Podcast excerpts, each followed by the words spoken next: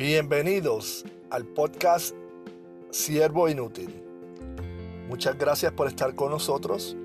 Este es el podcast donde compartimos y hablamos del diario vivir de un cristiano.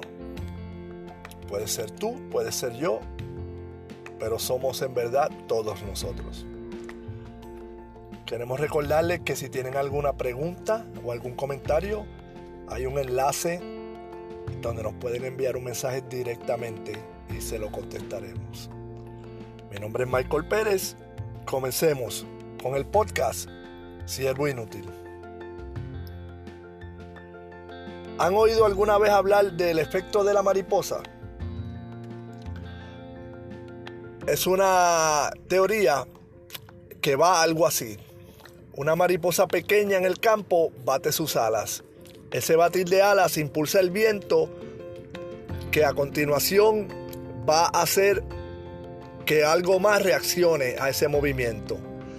Eso que está reaccionando al movimiento del aire de la batida de las mariposas van a crear otro movimiento que va a reaccionar y así sucesivamente hasta que el evento se convierte en un evento mayor que nos afecta a todos y que puede ser rastreado hacia atrás, hacia las alas batidas de esa pequeña mariposa. Ese es lo que llaman el butterfly effect, el efecto de las mariposas. En la vida de nosotros los cristianos hay algo similar. Como grupo, como hermanos, como comunidad, como iglesia, y estando rodeado de otras personas, siempre vamos a tener un efecto secundario, aunque sea sin querer. Puede ser algo que digamos, algo que hagamos, eh, algún comentario, alguna señalación, alguna queja. Siempre va a afectar a otra persona y a veces, muchas veces, no de la manera correcta.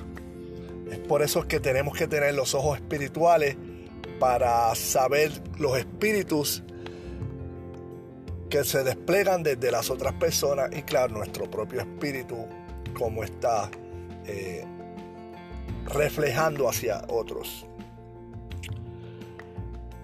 Hay que tener consideración y mucho entendimiento para saber tratar con diferentes tipos de personas y especialmente en grupos grandes. ¿verdad? Eh, lo que sí sabemos es que a diferencia de el efecto de la mariposa, nuestras consecuencias usualmente se quedan en ese pequeño grupo pero si la persona afectada se va a su hogar y sigue afectada allá, pues puede seguir engendrando ese efecto en otras personas. Puede sentirse mal, puede estar de mal humor, eh, puede haber perdido su, su trust, su confianza en, esa persona que lo ofendió, que lo hirió. So, vamos a tener conciencia de eso cuando estemos entre grupos de hermanos para no afectar a otras personas. Entender sí que van a haber problemas, van a haber consecuencias, van a haber diferencias de opiniones, eh, pero todo se puede resolver con un diálogo estableciendo una forma correcta de resolver el problema.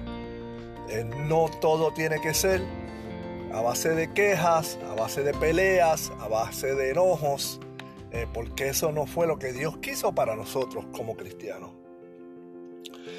Inclusive, eh, quisiera terminar con este texto bíblico que se encuentra en Lucas 17, de 3 al 4, y que lee de la manera, si tu hermano peca, repréndelo, y si se arrepiente, perdónalo. Aun si peca contra mí siete veces en un día, y siete veces regresa a decirte me arrepiento, perdónalo.